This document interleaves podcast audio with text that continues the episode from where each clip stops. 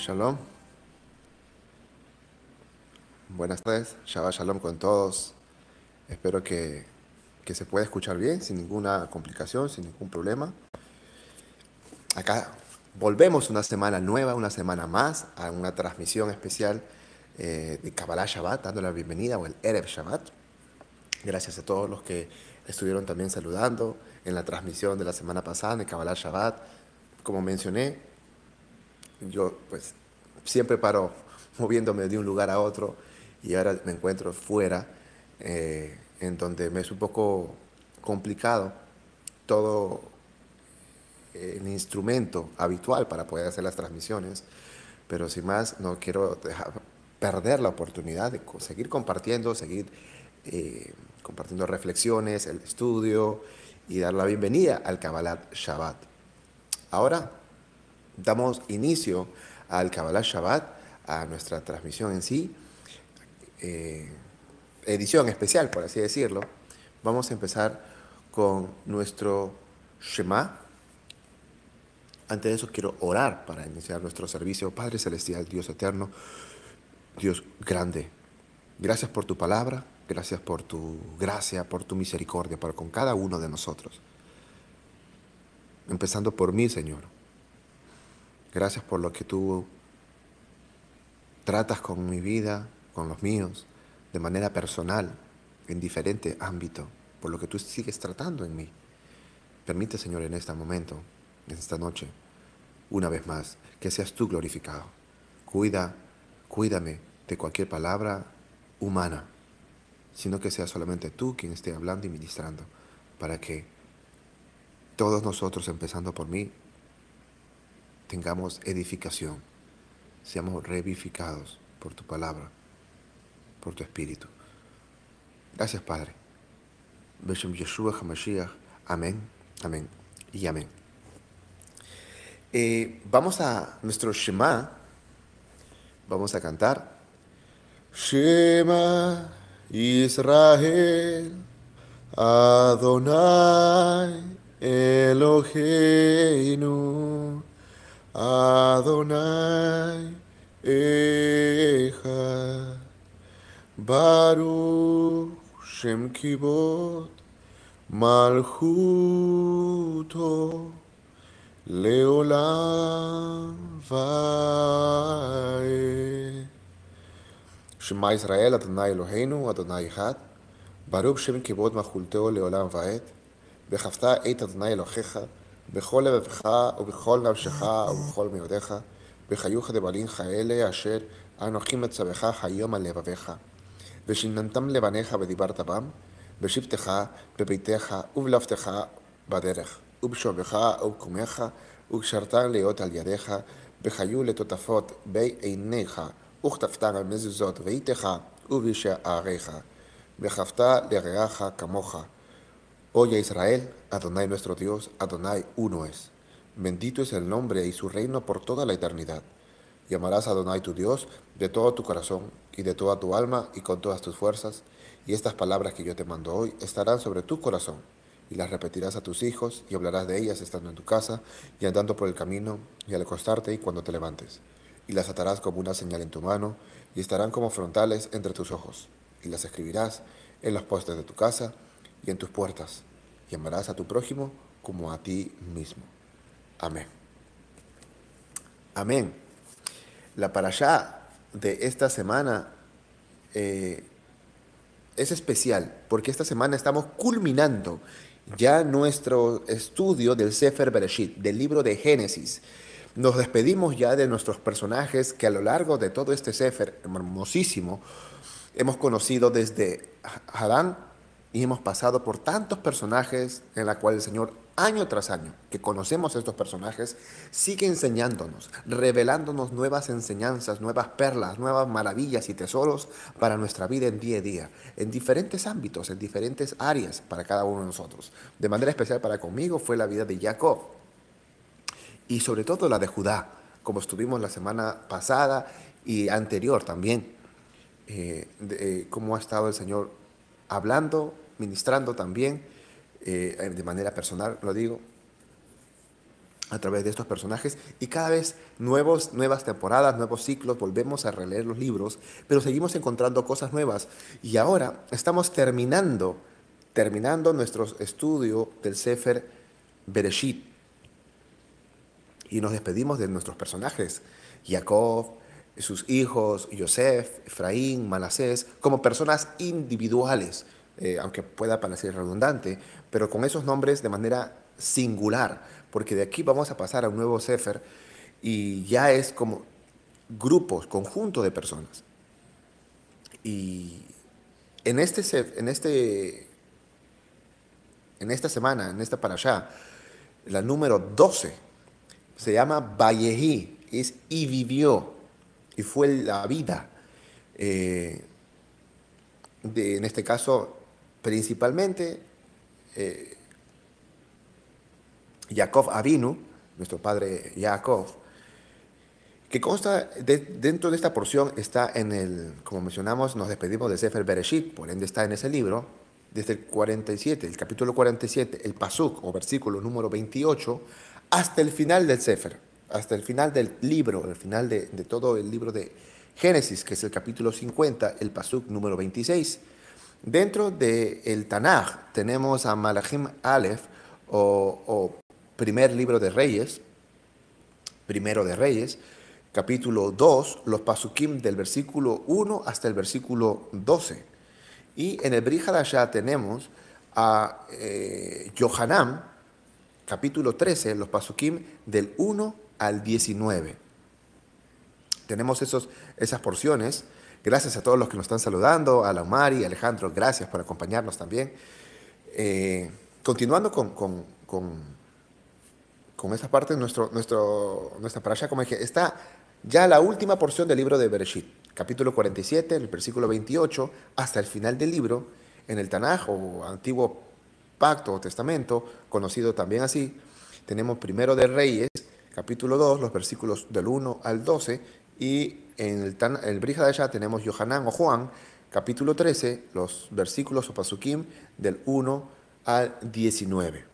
Vamos a leer el libro de Génesis, capítulo 37, perdón, 47, estoy yo mal, 47, desde donde empieza la, allá.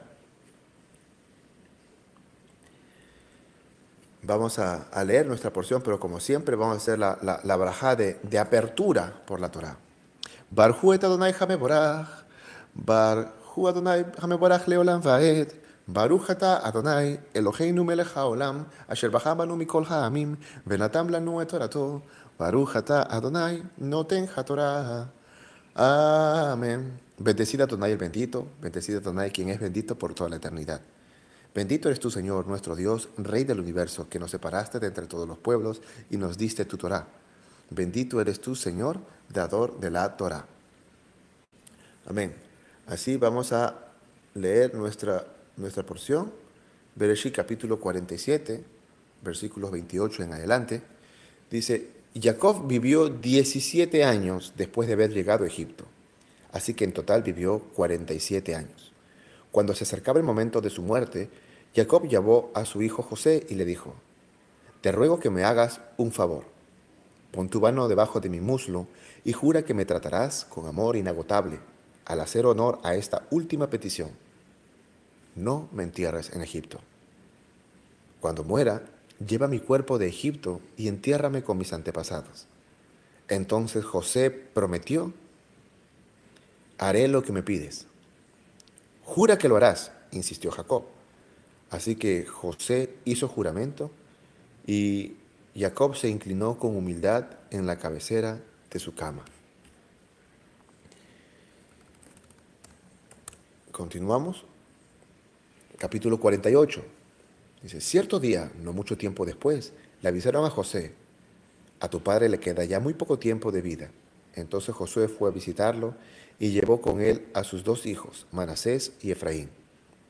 Cuando José llegó, le dijeron a José que su hijo le dijeron a Jacob, perdón, que su hijo José había venido a verlo.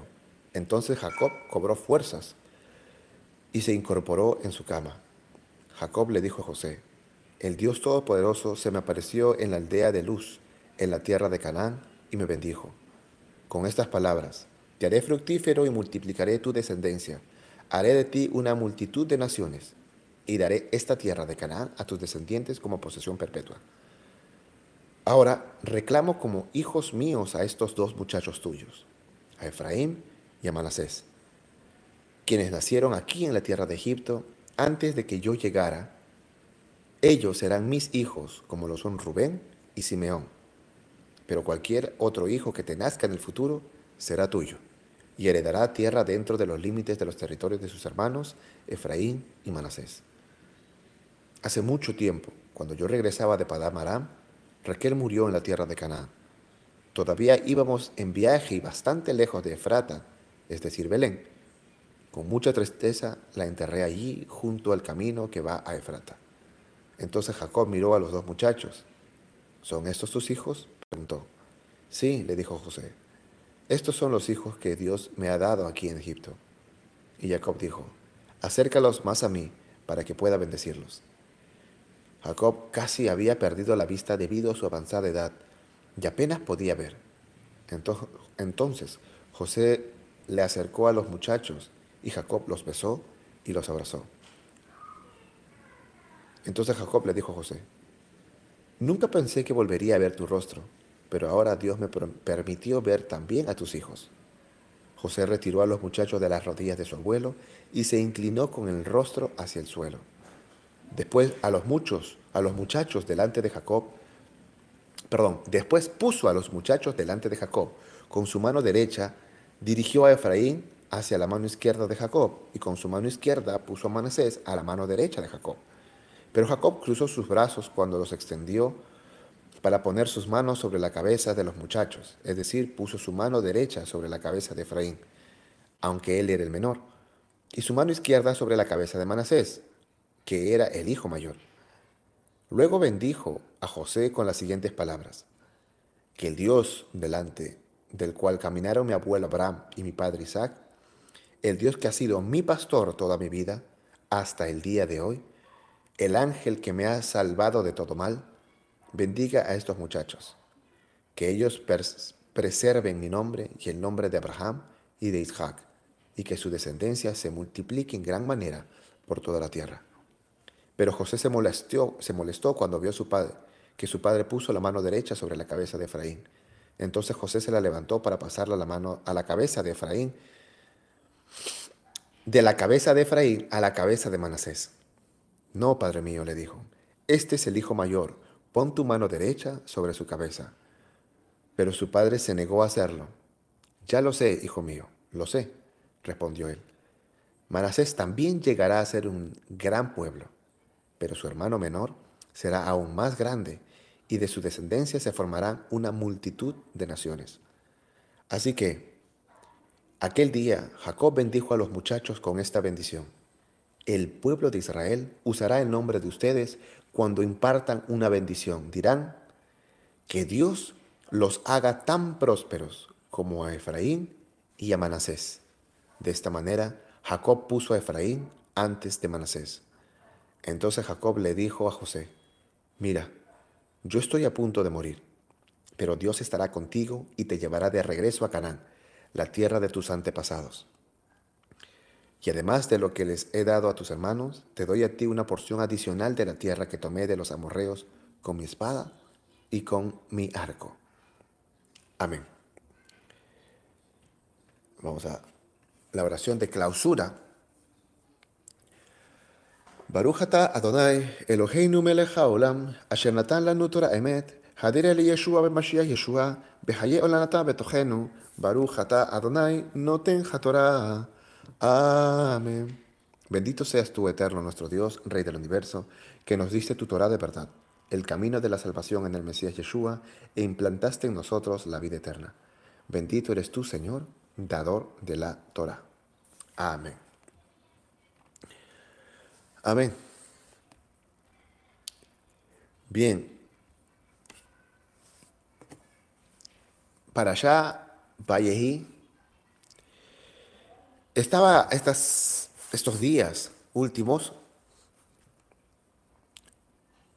mm, releyendo o estudiando, y algo que me llamó la atención un poco y a lo largo de, las, de los últimos días, sobre todo estas horas, mm, me llamó con más fuerte la atención, cómo fue la evolución de Jacob.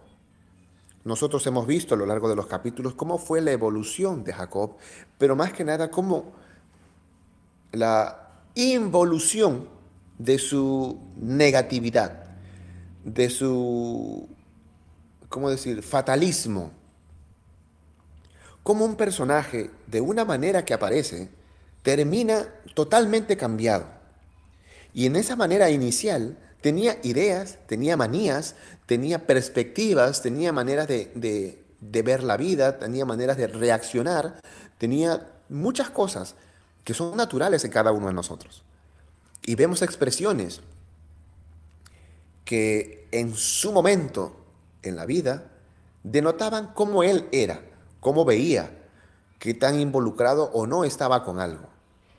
Y a este punto, sus expresiones, sus peticiones, sus últimos suspiros, sus intenciones, nos muestran a alguien totalmente diferente al que se nos presentó muchos capítulos atrás.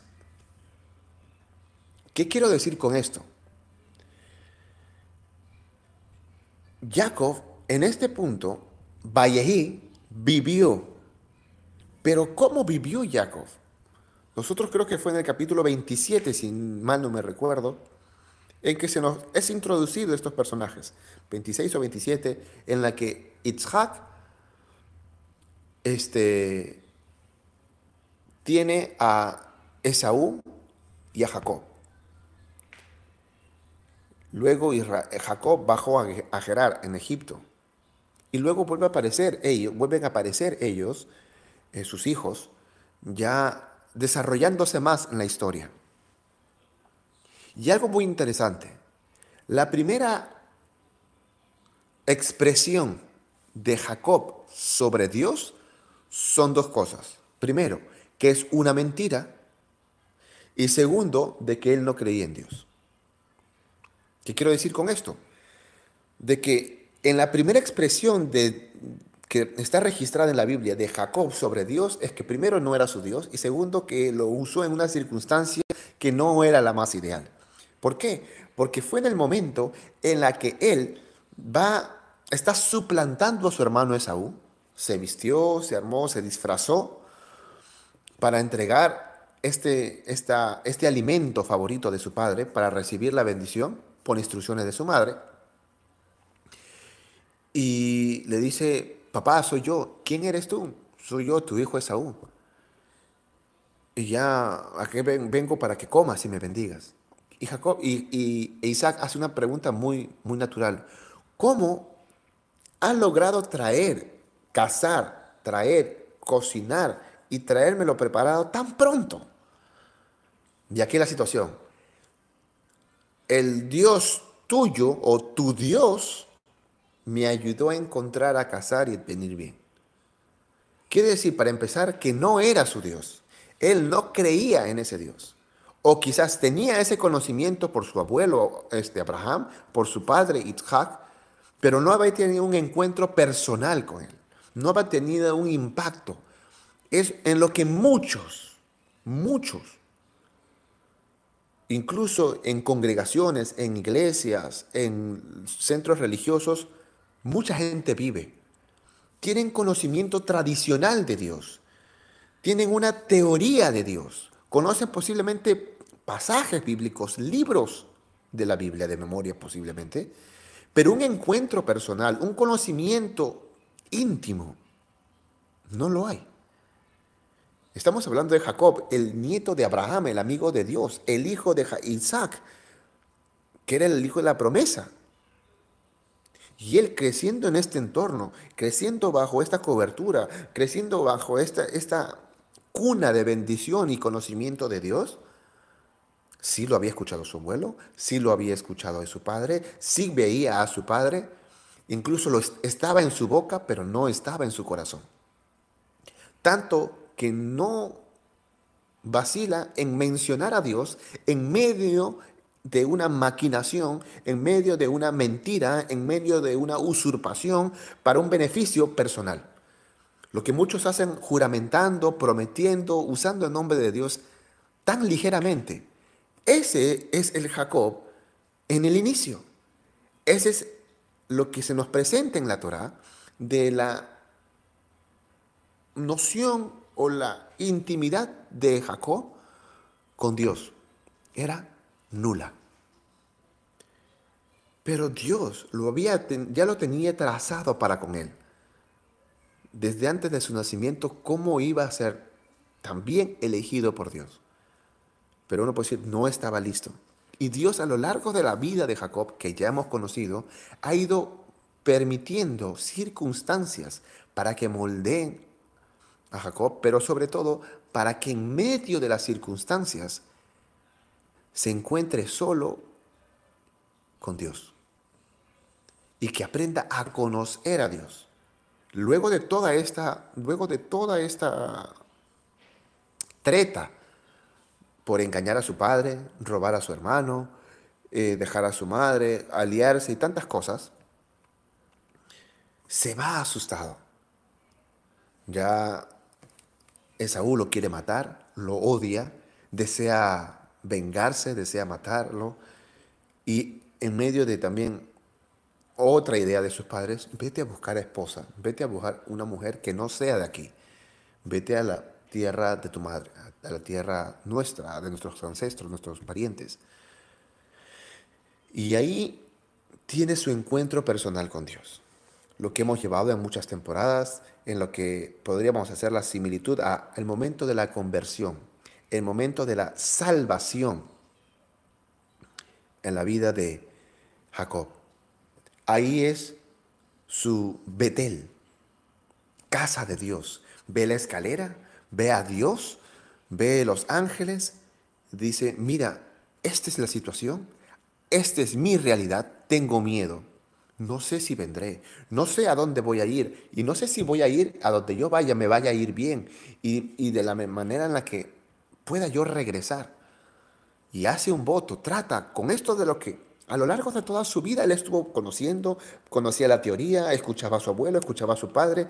Si lo graficamos un poco más actual a nosotros, él quizás iba a los servicios todas las semanas, escuchaba en cánticos, escuchaba devocionales, estaba en las escuelas infantiles cuando era niño, cuando más adulto. Tenía toda la teoría, tenía todo el conocimiento, pero Dios permitió estas circunstancias para que él se encontrara solo y vea, bueno, es momento de poner en práctica toda esta teoría. Señor, tengo miedo, no sé si vendré, no sé si a donde voy me irá bien, pero si tú haces esto, tú serás mi Dios. Y Dios por gracia y misericordia se lo concede, lo guarda, llega a tierra de su madre, conoce parentela, se enamora, empieza a trabajar. Y así como él tenía malas mañas, tenía tretas, tenía costumbres para beneficiarse él, encontró a alguien mucho más, con más mañas que él, su suegro. Pero ahí ya vemos cómo entre un juego y otra manera de seguir consiguiendo beneficio, personal de uno, el conocimiento de Dios para ese punto ya es un poquito más maduro. Cuando él se queja, hijos, él sabe que Dios estaba con él. Y esto es muy importante. Empezó, quizás él no conocía mucha teología, quizás no conocía muchos, muchas, tenía muchos conocimientos bíblicos, pero él algo tuvo y de lo que se agarró. De que Dios le hizo una promesa y sabe que Dios cumple su promesa y que Dios estaba con él. Eso le bastaba. Y eso fue la premisa para toda su vida. Porque cuando ya se está yendo de su suegro muchísimos años después, casi 20 años después, se regresa tan multiplicado, tan engrandecido que toda la fortuna, las riquezas y todo lo que tenías su suegro y sus cuñados pasaron a ser para él no por él, sino por Dios. Y dice, cuando se, se, queja, y, le encara a Labán, me has cambiado el sueldo diez veces, me has engañado una tras otra, tras otra. Pero si no, si Dios no hubiese estado conmigo, otro sería el cantar, por así decir. Él estaba consciente de que lo que él tiene no es por los años de trabajo, no es por su conocimiento, no es por su habilidad, sino es únicamente porque Dios lo quiso así, porque estaba con él. Eso es muy importante. Más adelante pasó muchísimas cosas. Pasa lo de Dina, ¿Qué pasará conmigo? Que la gente nos va a odiar, que la gente nos va a ver mal, que nos va a matar, que nos va a desaparecer, que el Señor nos guarde. Y el Señor hizo que en vez de que lo vean mal, le tengan temor. Y toda la gente escuchaba de Jacob y su casa y no, respeto con ellos. ¿Por qué? Porque Dios hizo así. Dios lo hizo engrandecer, Dios los hizo multiplicar, a pesar de que tuvo muchísimas falencias en su día a día, en su vida marital, en su vida familiar, como padre. Tuvo un proceso a lo largo de toda su vida de aprendizaje y posiblemente en muchas áreas nunca logró culminar a nuestra expectativa. Pero en su vida espiritual, en su caminar con Dios, iba paso a paso, conociendo más, entendiendo más. Cuando él ya tenía 108 años aproximadamente, sus hijos lo engañan y le quitan a su amado José. A los 91 años aproximadamente, él pierde a su Rebeca. Dice, se me murió mi Rebeca, la mujer que él, por el cual él trabajó 14 años, por el que él decidió mover rocas, pelearse con pastores, llenar y alimentar, estar bajo el sol. Todo lo hizo por amor a su mujer. Permitió engaños, permitió estafas, permitió todo por amor a Rebeca. Y a los 91 años aproximadamente se le muere. Pero tenía al José, al niño, el que tanto amaba.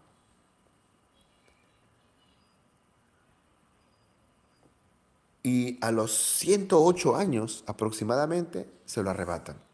Y él ya había vivido mucho muchos golpes, muchas desgracias, muchos engaños, muchas cosas. Y él cuando se entera de lo de José dice, ahora yo moriré, a partir de hoy moriré y descenderé con tristeza al Seol. Él decía, en ese momento es tanta mi desgracia, tanto mi dolor, que ya la vida no me, no veo más, no veo más allá de mi presente, porque mi dolor es tanto, mi, momento, mi circunstancia, mi crisis es tan grande que de aquí ya no voy a pasar, de aquí ya viene la decadencia, de aquí ya viene mi muerte. Ahora voy a morir y descenderé con dolor mis canas al Seol. Él tenía 108 años aproximadamente. Pero la desgracia, el dolor, por momentos le nubló el pequeño conocimiento que tenía de Dios, que era que estaba con él. Y aún a pesar del dolor, a pesar de la desgracia, a pesar de la circunstancia tan terrible, el Señor le permitió vivir 22 años más de ese momento tan trágico y Dios le da la dicha de poder volver a encontrarse con su José. Cuando él creía que iba a morir, que ya no había más solución, que ahí terminaba la vida, Dios le dijo, no, hijito, no, eso no es así. Conmigo las cosas son diferentes. Porque yo estoy contigo. Este momento de crisis no es el final. Este momento de lágrimas no es el final. Esto que parece que se te ha quitado, lo circunstancial, que parece que es malo, cuando Dios está contigo, no es el final. Es una herramienta, es un instrumento muchas veces de lo que Dios utiliza para formarte o para llevarte algo mucho más grande. Jacob tenía que seguir moldeándose y Dios lo llevó 22 años más de vida cuando él creía que iba a morir. Y Dios le dice, sorpresa, José está vivo. Le sorprende, se alegra, le permite ver de nuevo a su hijo José, le permite vivir en abundancia. Y ahora Jacob, con 130 años, aproximadamente, él puede decir, he visto tu rostro, hijo mío, ya puedo morir en paz. 22 años atrás dijo, no hay más, el dolor es lo último, este es el final, ahora me voy a morir. Estoy seguro que voy a morir, estoy seguro que ya no hay más, pero no, con el Señor no es el final. El Señor le permite revertir todo ese dolor en alegría, en gozo, y Él dice, esto es lo mejor. Ahora sí, ahora sí sé que ya no hay más, ya creo que aquí es el final. Y el Señor dice, no, este no es el final. Porque después de ver a José, 22 años después de su desgracia, pasaron otros 17 años más y él pudo ver crecer y multiplicarse a su familia. Él adoptó dos nuevos hijos, a Efraín y Manasés, que eran sus nietos. Pudo bendecirlos y pudo ver a muchos de sus bisnietos. Y en ese momento ya él dice otra cosa.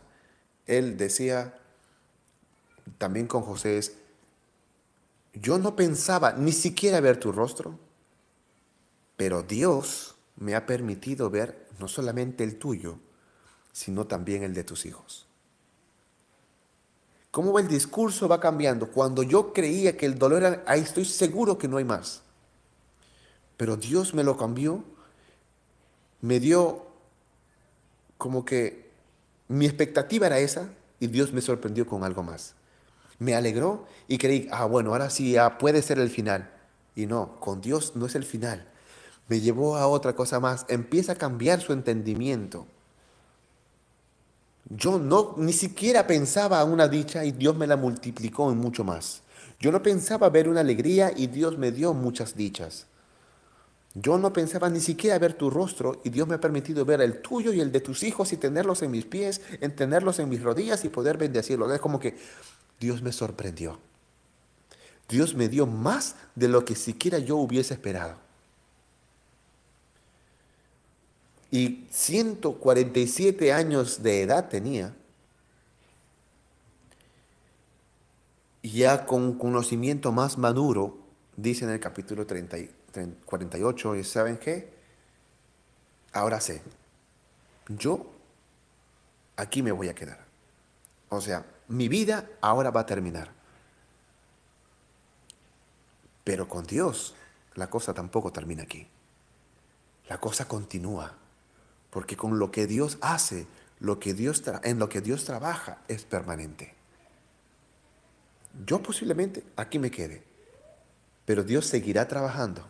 Por favor, hijo mío, no me dejes aquí. Llévame a donde está su promesa, a donde está Dios y su pueblo y su gente y los suyos. Aquí no me quedo. Llévame a donde el plan de Dios va, a donde la guía de Dios lleva, a donde están las bendiciones de Dios. Me trajo aquí y aquí nos vamos a quedar todos. Pero aún después de mí hay algo más con Dios.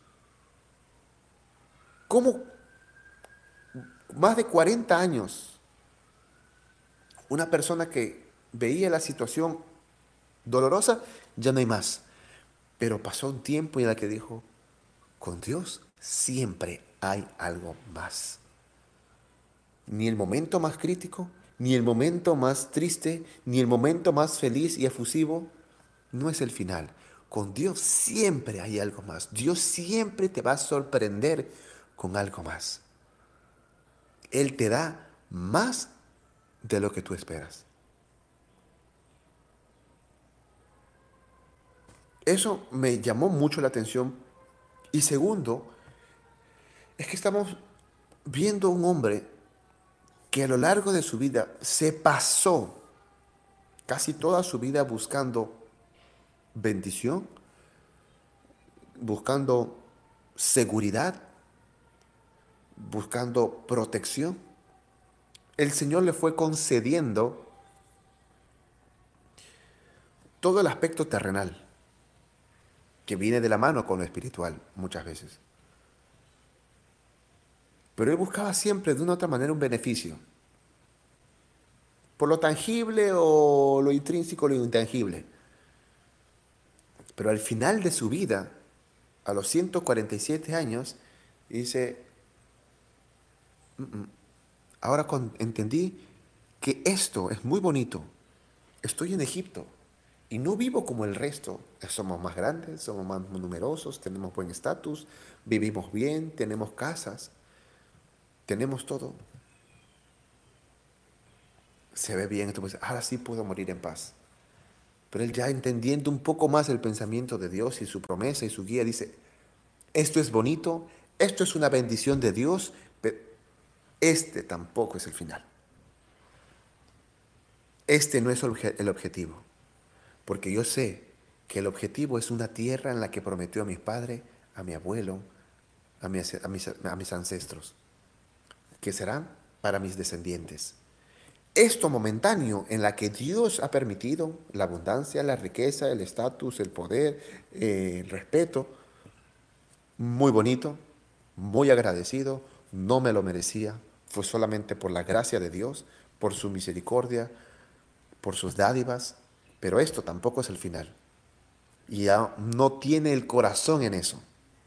Esto es muy útil, esto es muy hermoso, las comodidades, las influencias, pero ya entendió que yo y ustedes, hijos míos, eso lo vamos a ver el día de mañana, en la bendición que da a sus hijos, tanto yo como José, incluso Efraín y Manasés que nacieron aquí en Egipto, y nuestros descendientes están viviendo bien, están en una buena tierra, pero no hagan raíces acá. ¿Por qué? Porque no somos de aquí. Cuando creen que están en el momento más triste o más alegre, el momento más negro o más blanco, cuando conoces el plan de Dios, sabes que a ese objetivo es. Y todo lo demás simplemente son pasos, lugares o circunstancias que Dios permite y te lleva para formarte, para forjarte, para bendecirte, para moldearte. Pero ese no es el final. Porque el plan de Dios es hacer de nosotros una tierra, hacer de nosotros una nación grande. Y sabemos que esa nación grande no es aquí. Que el tiempo, el momento aquí en Egipto será importante, será bueno, será beneficioso, pero no se acostumbren a eso. Ni ustedes ni yo somos de aquí. Aquí no pertenecemos.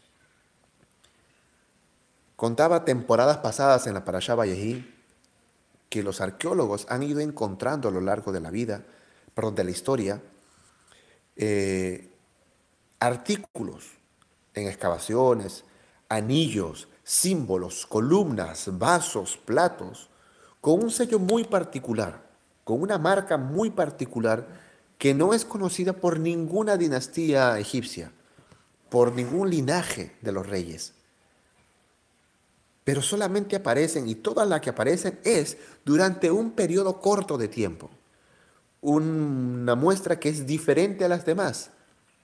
Y con todos los estudios de lenguajes antiguos, se eh, lograron descifrar que dice la casa de Jacob. En vasos, en platos, en ciertas columnas, algunos anillos. Y dicen, con estas evidencias dice el Génesis de José, de Jacob, viajando a Egipto, es cierto, vivieron bien, tuvieron una distinción real. No era la casa de, Jacob, de José, no era la familia del gobernador, sino era la casa de Jacob. Una distinción que Dios da como bendición y como gracia. ¿Por qué? Porque este hombre entendió que con Dios siempre hay algo más. Conoció un poco más de Dios y aprendió a confiar en Él. Hijos míos, disfruten la bendición mientras tengan, pero ustedes no se quedarán aquí tampoco, porque Dios está aquí con nosotros ahora pero su plan continúa y dentro de su plan este no es el final. Y lo sabré yo, diría Jacob. Y cuando Dios vaya, lléveme con él. Porque siempre Dios te sorprende con algo más. Dios siempre te da algo más, mucho más de lo que tú esperas. ¿Por qué? ¿Qué aprendió a conocer de él? Un hombre que al inicio ni siquiera era su Dios, lo primero que salió de su boca es, tu Dios me permitió encontrar la cacería, o sea, dentro de una mentira. Y cuando se entera de, que Jacob, perdón, de que José está vivo, si leen el pasaje, no dice que inmediatamente, dice que vio los carros, mm, ya basta ya, no diga más, mi hijo está vivo, iré a verlo. Sigue leyendo y no dice que Jacob se alistó y se fue a ver a su hijo, no. Todo lo contrario, tomó otra ruta y se fue a Beersheba. Y uno dice, pero ¿qué tiene que hacer en Beersheba? Su hijo está allá por el que tanto sufría, porque tanto lloraba, porque tanto se lamentaba, porque tanto... No. ¿Por qué? Dice, fue y adoró. Y cuando adoró, el Señor se le apareció. Y al aparecerse, Él le respondió algo que si le responde algo era como muy posiblemente estaba en su inquietud. Y le dice, Jacob, no temas. Es muy posible que está mi hijo, que quiero ir, mi impulso me lleva a hacer esas cosas. La desgracia me dice que me voy a morir, que yo tengo que hacer las cosas, que ya no hay más, que una y otra y otra y otra vez. Siempre su impulso, su idea, su voluntad, sus intenciones o sus planes lo llevaron a dolor, tras dolor, tras dolor, tras pérdida y pérdida. Pero empezó a conocer un poco más de Dios, que Dios estaba con él y cuando Dios estaba con él, incluso cuando le cambiaban el sueldo, incluso cuando le trataban mal, incluso cuando él pensaba que la gente lo iba a ver mal, Dios siempre lo revertía, lo protegía, lo bendecía y lo transformaba para su bien. Y cuando ve las buenas noticias, ya no se dejó llevar por la emoción, sino que se fue lo primero que él aprendió. Adiós. Señor, tengo miedo. Tengo miedo, pero te adoro. Tengo miedo lo que vaya a pasar, pero busco tu dirección. ¿Qué va a pasar? Es incierto, no sé, por eso acudo a ti, al único que me ha acompañado en todo este trayecto. Porque sé que si no hubieses estado conmigo, yo no estaría aquí. Si no hubieses estado conmigo, mi hermano me hubiese matado. Si no hubieses estado conmigo, no hubiese atravesado todo el desierto hasta llegar a casa de Labán. Si no hubieses estado conmigo, no me hubiese casado. Si no hubieses estado conmigo, hubiese estado en desgracia, en cero, en bancarrota, hubiese regresado sin nada. Si no hubieses estado conmigo, no hubiese tenido multiplicación en mi familia. Si no hubieses estado conmigo, nada hubiese pasado a mi favor. Ahora sé y estoy seguro que contigo toda la cosa es diferente. ¿Qué hago? Pero tengo miedo. Eso no dice en la palabra. Pero sí dice la respuesta a ese interrogante. Yo soy Dios, yo estoy contigo, no tengas miedo de ir a Egipto. Es como que nos lleva a nosotros, pero entonces fue su interrogante, o al menos era su sentir, y Dios que ya lo conocía, no tengas miedo, hijito. Así como he estado contigo todo este tiempo, seguiré estándolo todo lo que resta. Yo soy Dios, el Dios de tu padre Abraham, el Dios de tu padre Isaac no tengas miedo de ir a Egipto. Yo te estoy llevando allá. Ahora va a ser otra parada, va a ser otra estación. En todo este trayecto va a ser una nueva estación, una nueva parada para bendición, para multiplicación, para alegría, para gozo, para que ya no solamente el conocimiento que tienes de mí se quede en esta gente, sino que se lleve y se enseñe a nueva gente, a nuevos lugares, a nuevas circunstancias. Y Jacob, después que tuvo esa confirmación, se fue con los carros, se encontró con... Yo haré, vas a ver a José, vas a morir ahí. Él va a cerrar tus ojos, vas a morir en buena vejez, porque yo te dije que yo te iba a acompañar. Tú creíste hace mucho tiempo, en el momento más triste, que ya no había más. Sorpresa, estoy contigo. El resultado siempre será favorable. Y va y ya conociendo su vida, Señor, gracias. Y se lo enseña a sus hijos. ¿Saben qué, hijos míos? No importa lo circunstancial. No se dejen nublar por el momento bonito o el triste. No se dejen nublar por el momento de la sequía, de la hambruna, de la necesidad, ni tampoco confundirse con el momento y lugar de la holgura, de la abundancia, de la riqueza, del estatus. Simplemente son paradas a la que Dios nos lleva a lo largo de nuestra vida para formarnos, para conocer más de Él y en cada parada difundir más de Él en los lugares a donde el Señor nos lleve. Jacob aprendió esto. Y antes de ir, un hombre que decía mentiras, su primera expresión es, quiero para mí. Júramelo, véndemelo y dice mentiras. Termina su vida con un conocimiento mayor de Dios, pronunciando bendición, pronunciando profecías, pronunciando incluso la salvación, la majestuosidad del Mesías. ¿Por qué? Porque él aprendió paso a paso, él conoció un poco más de Dios. Al final entendió, ni siquiera voy a pensar que este es el final. ¿Por qué? Porque Dios está conmigo. Él siempre me sorprende con algo más. Termino con este pensamiento. No sé cuál es la circunstancia por la que tú estés pasando, por la que cada uno de nosotros siempre pasamos. Puede ser un alto o un bajo, agradable o para nada hacerlo. Pero estás llevando las maneras, las riendas a tu manera o lo estás poniendo en las manos de Dios. Jacob solamente entendió una cosa, que Dios estaba con él. Y de ese conocimiento se agarró toda su vida. No tuvo teologías. Él nunca fue, él no tuvo una sola Biblia. Él no fue un servicio en el Shabbat. Él no tuvo un culto dominical o sabatino. Él no tuvo un rabino. Él no tuvo nada de esas cosas. Solo tuvo un conocimiento básico, que Dios cumple sus promesas y que está con él en todo momento. Eso le bastó. Y eso formó su vida. Y nosotros no podemos vivir menos, menos que Él. Porque Él sin nada de esas cosas tuvo esa revelación. Nosotros, como nos dice en segunda de Pedro, tenemos la palabra profética más segura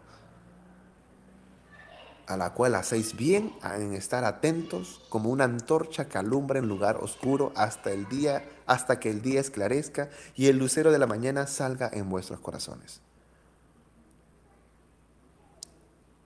Tenemos la misma palabra en nuestra vida y en nuestro corazón. No podemos vivir menos. Él sin nada de esas cosas con un pequeño conocimiento de Dios se agarró y los resultados que Dios le llevó. Nosotros como sus hijos a veces dudamos, pero ¿y si Dios no hace esto? ¿Y si Dios no está conmigo? Mejor lo hago yo a esta manera, o mejor lo hago a la otra, o mejor lo hago a aquella o a... A veces el mundano da mejor testimonio de confianza que un propio creyente. A veces el necio cree más, con más naturalidad, con más convicción en su horóscopo, en su suerte, en el universo, en el cosmos, en su esfuerzo, en su trabajo, en lo que fuese, de lo que muchos hijos de Dios confían en Dios. Yo estoy seguro que Dios está conmigo. Por ende, esto sí, esto así, esto de esta manera. Yo confío en Él, en que a donde Él me va a llevar no me va a hacer chocarme contra la pared que me puede llevar en circunstancias diferentes, pero que yo no estoy solo o no estoy sola. Que el Señor nos ayude. Y segundo, a entender que no importa la circunstancia, el lugar o el estatus a los que nos lleve, no hacer raíces en esta tierra, porque no somos de este reino. Nada de esto nos vamos a llevar. Eso le habrá dicho Jacob a sus hijos, hijitos míos, muy bonita la casa que tienen, muy bonito el patio, muy bonito el jardín. Mira, Levi, te acaba de comprar tres carruajes, todo lo que ustedes quieran. Muy bonito. Pero déjenme decirles una cosa. Ustedes aquí no se van a quedar. ¿Por qué? Porque ustedes no son aquí. Ustedes no son de este reino, ustedes no son de esta tierra. Ustedes son de Israel, de la tierra prometida, la que Dios nos ha prometido. Sea ahora, mañana, pasado, el otro año, pero algún momento Dios nos va a sacar de aquí. Así que nos conviene echar mano, hacer raíces en el reino que es de Dios y no de aquí. Aprovechen, disfruten de las bendiciones. No está mal. Pero no hagan raíz en su corazón con esto. Porque esto no es de nosotros. No somos de este reino, no somos de aquí. ¿Cuánto de nosotros aplicamos eso en nuestra vida?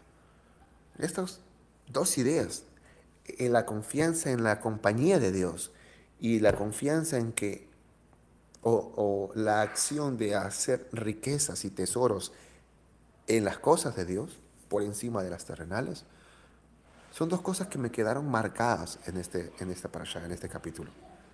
Jacob nos enseña en eso.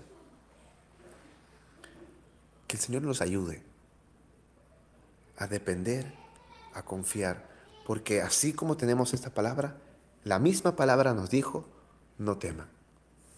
Yo estaré con ustedes todos los días hasta el fin del mundo. Está con nosotros. Vive en nosotros. ¿Qué nos puede amedrentar, causar miedo? Ni las desgracias como pasaron con Jacob, con Isaac, las sequías, ni las abundancias como pasó Abraham, también su momento Jacob, también su momento Isaac. Tanto en lo alto como en lo bajo, y lo único que les, les aseguraba, le daba confianza es que Dios está con él. Si Dios está con él, como en el caso de Isaac, en la peor sequía y desgracia, él pudo multiplicar. Donde nadie tenía agua, él cavaba un hueco y salía un pozo lleno de agua. En el peor dolor, en donde la gente se moría de hambre, literalmente dice que la tierra se moría de hambre, Jacob y sus hijos tenían abundancia de trigo y pan. Cuando todos, la tierra se vendía como sirvientes a Faraón con tal de comida, Jacob vivía en palacios, vivía en la tierra abundante, vivía en Gosén, tenía gente, tenía cargo. No importa que la circunstancia no te nuble, que tu confianza sea que Dios está conmigo. Si Él está conmigo, no importa en donde yo esté. Mira que la crisis política, mira que la crisis económica, mira que aquí, mira que allá, mira que acullá, no importa. Si Dios está conmigo, hasta en las piedras me puede hacer florecer. Que el Señor nos ayude. Quiero agradecer, saludar a los que están aquí en transmisión. Gracias por su paciencia. Laumari, Alejandro, Andrea, Lore, Margarita, Roxana, Carmen, Erika. Gracias a ustedes por, y a todos los que quizás no, no puedo ver bien porque estoy aquí en, el celular. Eh, espero que haya sido de bendición. Déjenme orar para poder terminar con esta, con esta transmisión. Bendito Padre Celestial, Dios de Abraham, Dios de Isaac, Dios de Jacob. Gracias Señor por tu palabra. Gracias por lo que tú nos enseñas en siervos tuyos, como Abraham, como Enoch, como Noé, como Isaac, como Jacob. Tipologías de hombres como José. Que cuando tú estás con nosotros, todo bendice todo nos va bien. Gracias, Señor. Gracias por tu palabra que te permite que, empezando por mí, se, se haga carne, se haga vida. Guarda cada uno de, tus hijos en diferentes partes. Gracias, Señor. HaMashiach. Amén. Amén. Pues, gracias nuevamente. Espero que haya sido de ayuda. No se olviden de compartir eh, este, este video, esta transmisión. Eh, por estos motivos ahora eh, estoy, estoy teniendo... Estoy en diferentes lugares y estoy también con diferencias horarias. Así que a veces, por eso estén atentos para, por esta semana sobre todo, si activen la campanita para que les avise cuando estemos haciendo una transmisión eh, sobre todo el día los viernes. La próxima semana estaré en otro lugar que creo que también tiene diferencia horaria y, no sé exactamente si será calzado con el habitual. pero estén pendientes, estén orando. Gracias a todos sus saludos, sus oraciones. No se olviden que el día de mañana continuamos con el estudio de esta última parte, de esta última porción del libro de Bereshit. Mañana, 10 y 30 de la mañana, estamos continuando con nuestro Shabbat. Así que que el Señor los guarde, que el Señor los siga bendiciendo grandemente. Espero el Señor permita en su gracia, Bezrah Hashem, poder volver a encontrarnos la siguiente semana. Que tengan todos Shabbat Shalom y Shavuato. Shalom, shalom. Cuídense.